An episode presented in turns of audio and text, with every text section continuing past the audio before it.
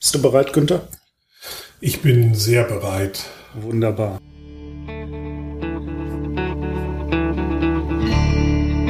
Willkommen zum Profi Talk, dem Podcast der Sakret Bausysteme GmbH und Co. KG.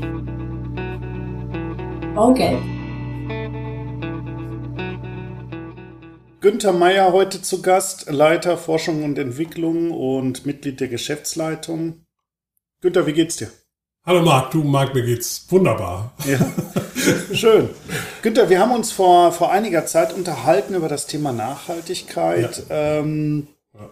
und hatten ja eine Branchenbetrachtung ja. durchgeführt. Ne? Wir konnten oder mussten das Statement ziehen, das Fazit ziehen, dass ähm, die Industrie, in der wir uns bewegen, also die Baustoff, Bauindustrie äh, tatsächlich einen großen, großen negativen Einfluss im mhm. Moment noch auf, auf ähm, das Weltklima hat. Ja. Aber wir haben auch gelernt, äh, dann hattest du ja eindrucksvoll dargelegt, dass es viele, viele Maßnahmen gibt mhm. in der Industrie, ähm, um eben halt äh, nachhaltiger zu werden. Ja.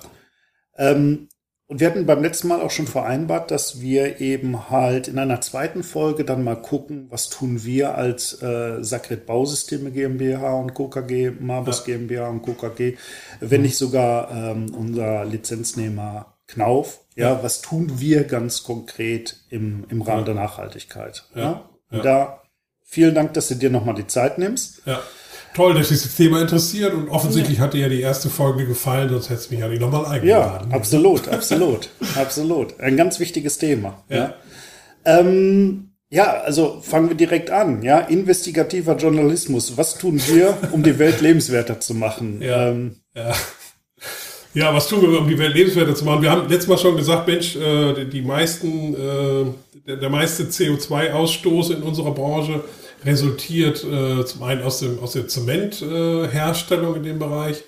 Ähm, bei, bei der Herstellung von Zement wird mhm. eben wahnsinnig viel CO2 erzeugt in dem Bereich. Was kann man tun? Das ist natürlich der größte Hebel an dem Punkt, mhm. äh, wo man ansetzen muss. Äh, Nochmal zur Erinnerung, 8% der globalen CO2s kommt aus dem Zement. Ähm, das ist natürlich äh, der, der entscheidende Stoff, an den man dran muss ja. äh, in dem Bereich.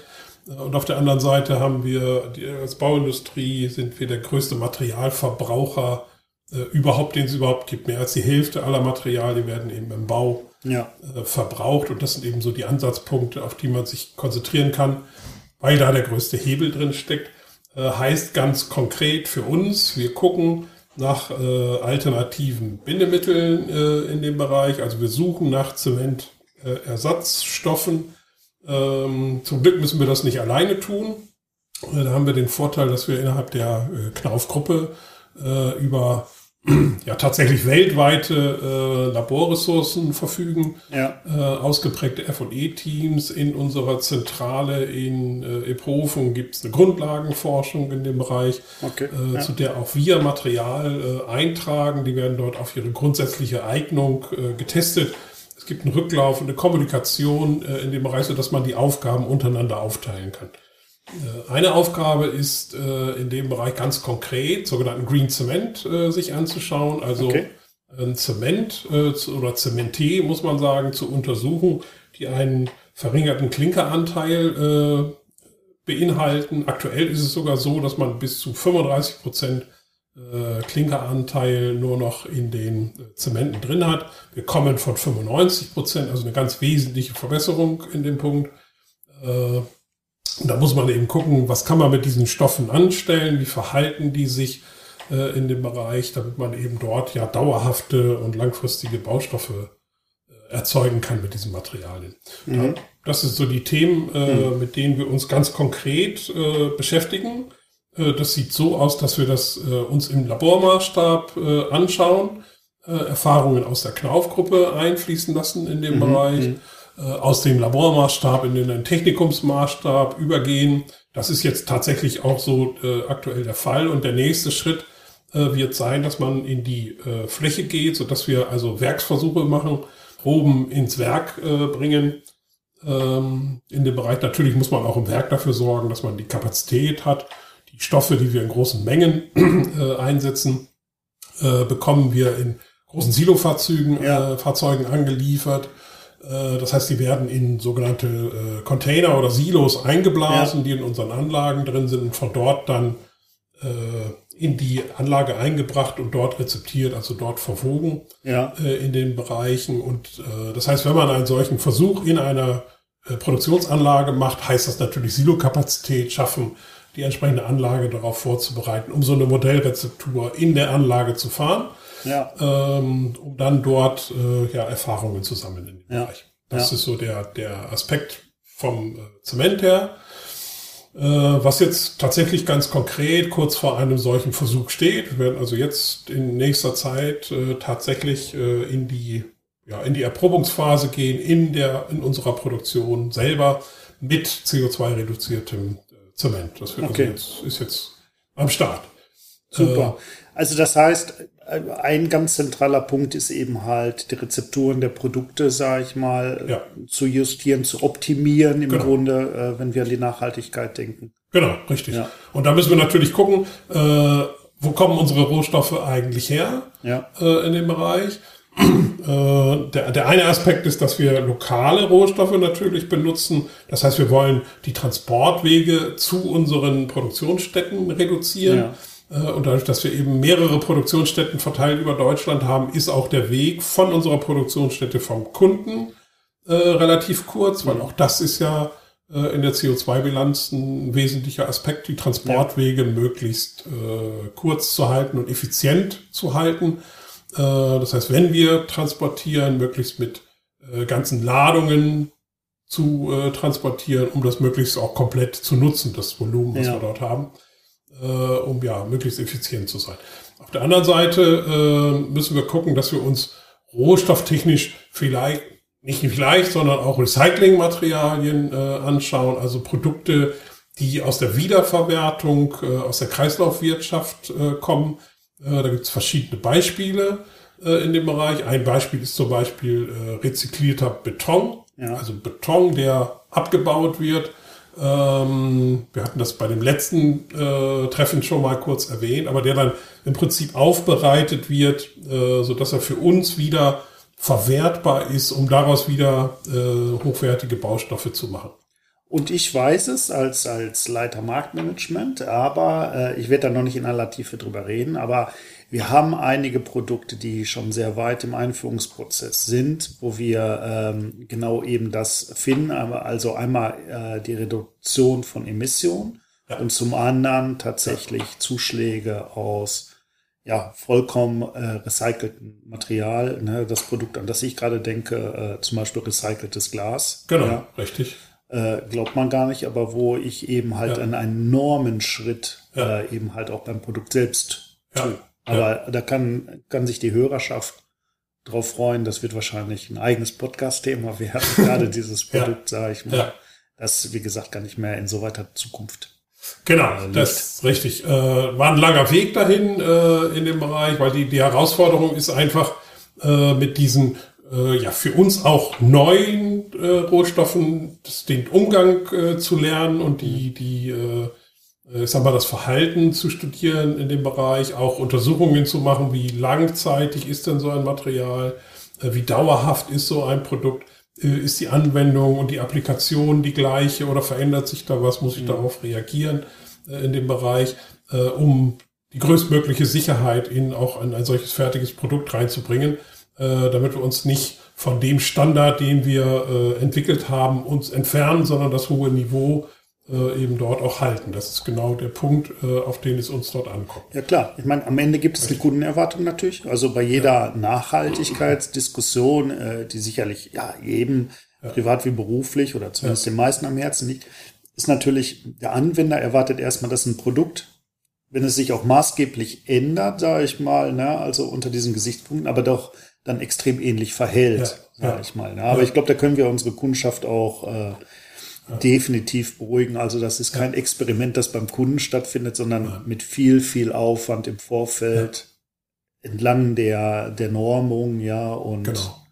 dem Stand der Technik. Und wenn das Produkt beim Kunden äh, anlandet, dann kann sich da jeder auch 100 Prozent ja. äh, sicher sein, ja. dass das einen, einen, einen wirklich äh, aufwendigen Entwicklungsprozess durchlaufen hat. Ja, natürlich. Also äh, nur, äh, ich wollte eigentlich damit sagen, der Entwicklungsprozess bei einem Material, was aus neuartigen Rohstoff äh, mhm. besteht, ist sehr viel länger, sehr viel intensiver, äh, als wenn man mit Materialien umgeht, die man in meinem Fall jetzt seit äh, mehr als 38 Jahren kennt und in den Fingern mhm. hatte. Mhm. Äh, das ist natürlich ein anderes Umgehen. Man muss vielleicht neu denken und man muss zusätzliche Anstrengungen unternehmen, äh, um zu einem fertigen, qualitativ sehr hochwertigen Produkt zu kommen.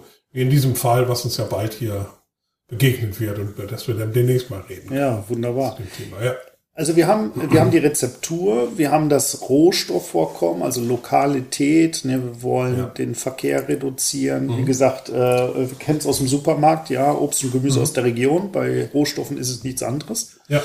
Ähm, der nächste Schritt äh, entlang der, der Kette, klar, die Gebinde. Auch da haben wir ja zuletzt Umstellungen vorgenommen. Ja. ja. Ähm, Im Bereich der, der, der Eimer zum Beispiel. Mhm, genau, richtig, richtig, ja. Es ist so, dass wir bei den Eimern geguckt haben, welche Möglichkeiten äh, existieren eigentlich am Markt. Und es ist ja so, dass äh, ja, die, die deutschen Weltmeister sind im, im Sammeln und Trennen von äh, Müll. Mhm. Äh, und aus diesem äh, Müllmaterial kann man natürlich Recyclingstoffe gewinnen. Äh, und das nennt man zum Beispiel PCR, äh, also Post-Consumer-Recycling-Material. Und aus solch einem Kunststoffmaterial kann man eben wieder äh, Gebinde herzeugen, die die gleiche Stabilität haben, als würde ich die aus reinen Rohstoffen erzeugen, also aus Erdöl in dem Bereich, sondern ich kann eben Recyclingstoffe dort einsetzen und kann sehr, sehr hochwertige Verpackungsmaterialien erzeugen. Einziger Unterschied ist, die haben die Farbe Grau, was ich ganz persönlich sogar angenehm finde, weil so ein, schönes Grau, was da äh, entstanden ist, dabei rauskommt. Äh, und ja, passt ja eben auch zu unseren äh, Baustoffen in dem Bereich. Ja. Noch nicht so schmutzanfällig wie weiße Eimer, muss man ja. ehrlicherweise sagen. Das stimmt. Ich meine, wie gesagt, ich fühle mich der, je nach Marke der Farbe gelb oder grün verpflichtet. Ja. Ähm, aber nichtsdestotrotz, also äh, auch das ist eine okay. wichtige Botschaft. Also wenn wir Gebinde also wenn die Farbe tatsächlich dann im Feld eine andere sein sollte, dann ist das eben halt kein Marketing-Gag oder dass ja. wir einfach ja. mal äh, eine neue Farbe aus dem Spektrum ausprobieren wollen, ja. sondern in dem Fall, äh, dass da knallharte äh, ökologische Gründe einfach hinterstehen im Rahmen der der Nachhaltigkeit eben auf recyceltes Material umzuschwenken. Ganz genau. Und ja. dazu haben wir sogar eine Prüfnummer auf den äh, Gebinden drauf mit dem entsprechenden Kennzeichen, also dass man da auch nachvollziehen kann, wie hoch ist eigentlich der Recyclinganteil und äh, ja, das ist ja auch nachprüfbar und belegbar in dem Bereich. Ja. Das ist ja vielleicht auch eine ganz wichtige Geschichte. Ja. Was tun wir noch? Also was mir aufgefallen ist, äh, als ich hier angefangen habe, das ist eine Kleinigkeit, aber tatsächlich mhm. etwas, was ich also auch die kleinen Dinge, ja, Kleinvieh ja. macht ja auch Mist. Ja. Was ich äh, ganz eindrucksvoll fand, dass wir hier viel mit äh, Bewegungsmeldern ja. einfach arbeiten, um eben halt äh, das Licht innerhalb ähm, ja, des Verwaltungsbereichs zu steuern. So, ne? Also dass genau. dieses alte Phänomen oder dieses Phänomen nicht auftritt, ich lasse das Licht an und das brennt dann mal drei Tage, ja. sondern Äh, dass wirklich nur dann Licht äh, leuchtet, wenn man es dann wirklich braucht und wenn man sich nie mehr im Flur befindet oder so, dass es automatisch wieder abschaltet. Ja, genau. Man darf allerdings keine Zeitschrift mitnehmen und für eine längere Sitzung, dann ja. ist man mal im Dunkeln oder man hat ein Handy in der Tasche. Damit kann man sicher behelfen. Ne? Ja. Was gibt's denn sonst noch so? Ja, es ist so, dass wir äh, äh, unter dem Aspekt, äh, wenn, wenn äh, Beleuchtungsartikel ja. neu erneuert werden in dem Bereich, äh, gehen wir halt konsequent auf äh, LED-Technik, äh, also sehr, sehr energiesparende mhm. Technologien in dem Bereich. Das ist heute so, dass die nur noch ein, ein Zehntel oder ein Zwanzigstel des Stroms verbrauchen, was mhm. bisher so üblich war in dem Bereich. Also die Technik ist sehr, sehr weit gegangen und wird konsequent eingesetzt. Da sind in verschiedenen Bereichen die Raumtemperaturen angepasst worden, wie man das jetzt auch überall vorfindet. Mhm. Im Verwaltungsgebäude sind die Rollläden beispielsweise erneuert worden, um einfach eine Auskühlung über Nacht äh, zu reduzieren in dem Bereich. Ähm, aber in der Produktion gehen wir natürlich sehr viel weiter noch. Äh, es gibt ein intensives Monitoring-System, sodass wir Gas, Öl und Stromverbräuche äh, an vielen Stellen tatsächlich vermessen äh, und schauen, wo ist tatsächlich äh, Optimierungspotenzial zu finden. Äh, und das, und das auch schon vor der Energiekrise, wenn ich äh, unterbrechen darf. Ja, auch schon vor der Energiekrise. Natürlich hat das innerhalb der Energiekrise noch einen ganz anderen Stellenwert äh, bekommen, natürlich. Mhm. Hat uns auch tatsächlich geholfen, äh, gezielter Dinge äh, anzugehen und vielleicht ja ein bisschen runterzufahren an verschiedenen Stellen, um die nötige Menge Gas, die man ja einsparen musste, um überhaupt über die Runden zu kommen, um das auch wirklich zu realisieren mhm. äh, in dem Bereich. Also da, äh, das hat uns sehr geholfen äh, und hilft uns natürlich auch bei der Weiterentwicklung der äh, Werke, was ja ein kontinuierlicher äh, Prozess ist in dem mhm. Bereich. Also die, die kontinuierliche Verbesserung äh, unserer Produktionsstätten ist eine tägliche Aufgabe, die uns umtreibt. Okay. Ja. Super.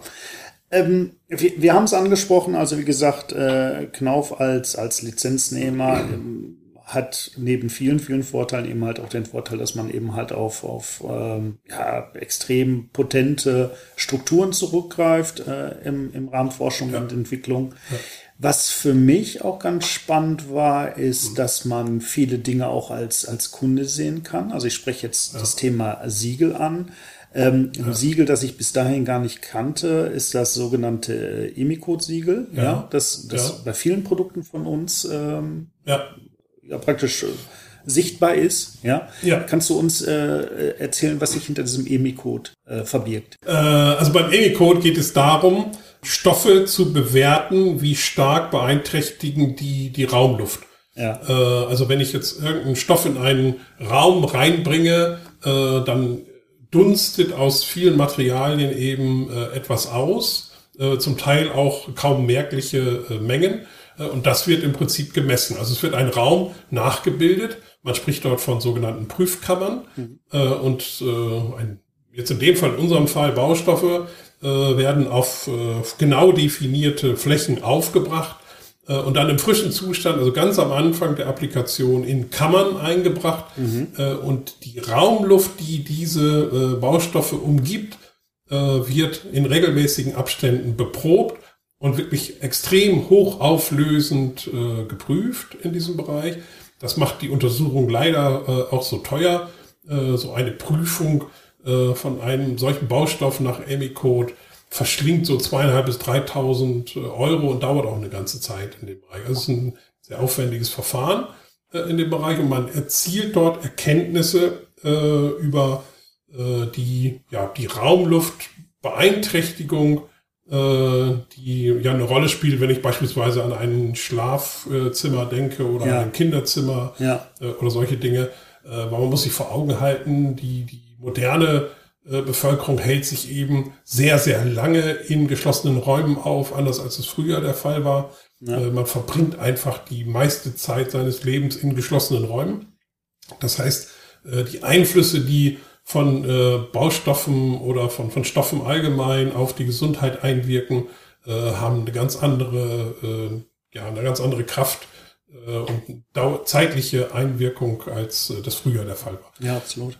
Zum Emmy-Code muss man wissen, das sind äh, aktuell die schärfsten Kriterien, die man überhaupt anlegen kann. Das geht so weit, dass sie so knapp oberhalb der Nachweisgrenze tatsächlich äh, sind. Ja. Äh, dadurch können das nur ganz spezielle und äh, zertifizierte Unternehmen überhaupt prüfen. Ja. Äh, bringt also eine sehr, sehr hohe Sicherheit. Und zu Emicode gehört auch, dass äh, man das zertifizieren muss in dem Bereich. Also eine Mitgliedschaft ist äh, erforderlich in dem Punkt.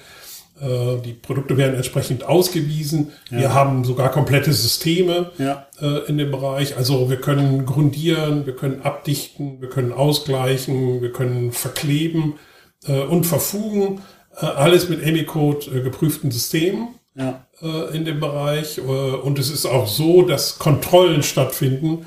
Äh, also es gehen unabhängig äh, von der Industrie Kontrolleure über den Markt und greifen die gezielt entsprechend gekennzeichnete Produkte, die also das Emicode-Siegel äh, dort tragen, wirklich heraus, lassen von unabhängigen Instituten äh, Prüfungen machen. Ja. Äh, und sollte man dort irgendwie Abweichungen zeigen, wird man auch äh, an den Pranger gestellt sozusagen und das, das ja. äh, Logo wird sozusagen aberkannt ja. äh, in dem Bereich. Also das ist wirklich ein, äh, eine sehr scharfe Geschichte. Schärfer, viel schärfer als andere von anderen Logos, die man vielleicht auch aus dem Lebensmittelbereich. Ja, blauer hat. Engel zum Beispiel. Ne? Ich, ich meine da im Hintergrund, ja. im Hinterkopf zu haben, dass du mir schon mal gesagt hast, blauer Engel, klar, kennen viele, Emicode. Ja kannte ich vorher nicht. Okay. Ja, ähm, ja, ja. Aber ähm, du hattest mir auch erklärt, ja, der blaue Engel ist schön und gut, aber ja. Emicode äh, ist tatsächlich von den ähm, äh, von den Restriktionen viel schärfer als das, was genau. ich vom blauen Engel kenne. Richtig, also da, da sind äh, werden schärfere äh, Werte angesetzt, also die Grenzwerte sind äh, zum Teil mit Zehnerpotenzen äh, schärfer in dem Bereich. Äh, und es ist so, dass man eben nur bestimmte Baustoffe nach dem blauen Engel zertifizieren kann äh, und nicht so weitgehend äh, Systeme aufbauen kann, wie das beim Emicode der Fall ist.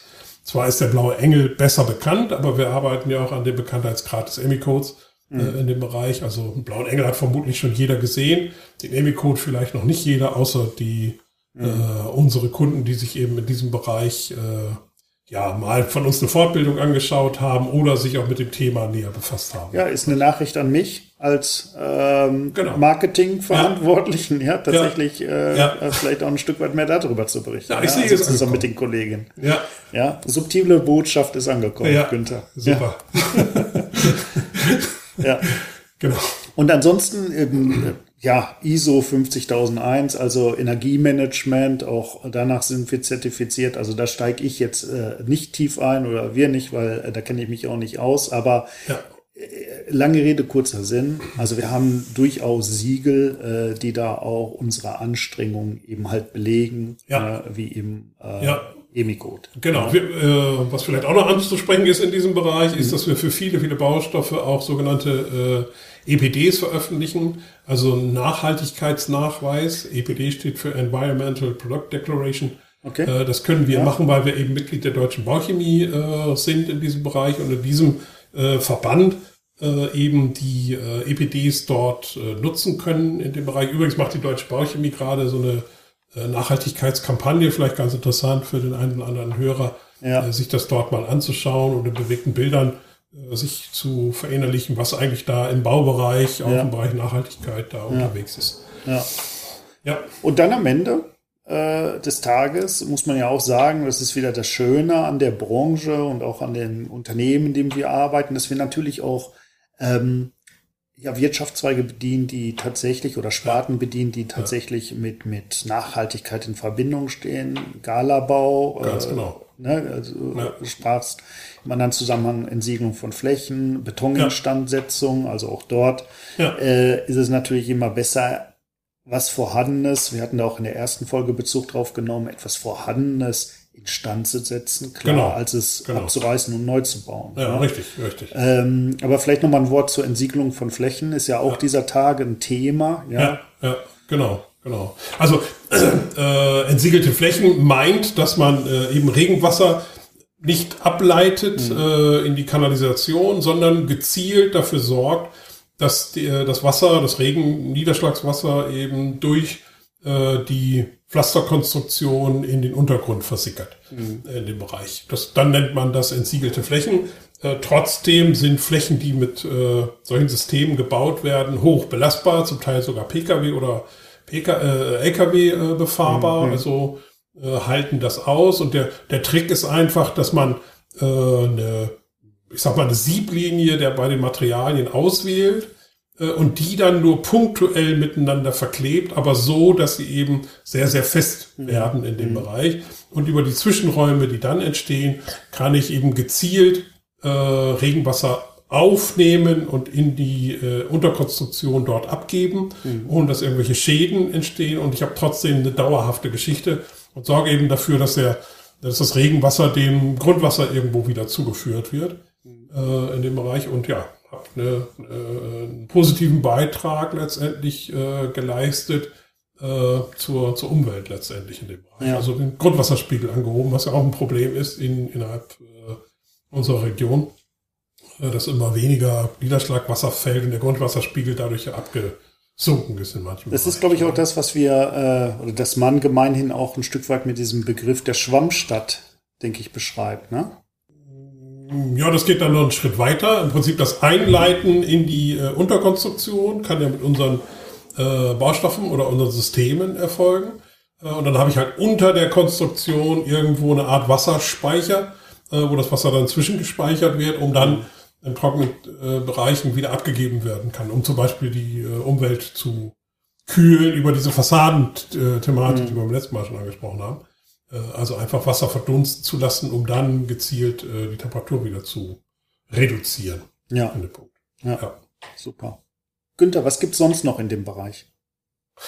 Äh, gut, du hast das Thema Betoninstandsetzung schon angesprochen, also ja. die Verlängerung von Lebenszyklen. Äh, das ist mittlerweile sogar in den Regelwerken verankert, dass man da tatsächlich Lebenszyklen bewertet und durch eine Instandsetzung eben diesen Lebenszyklus beispielsweise einer Brücke verlängern kann.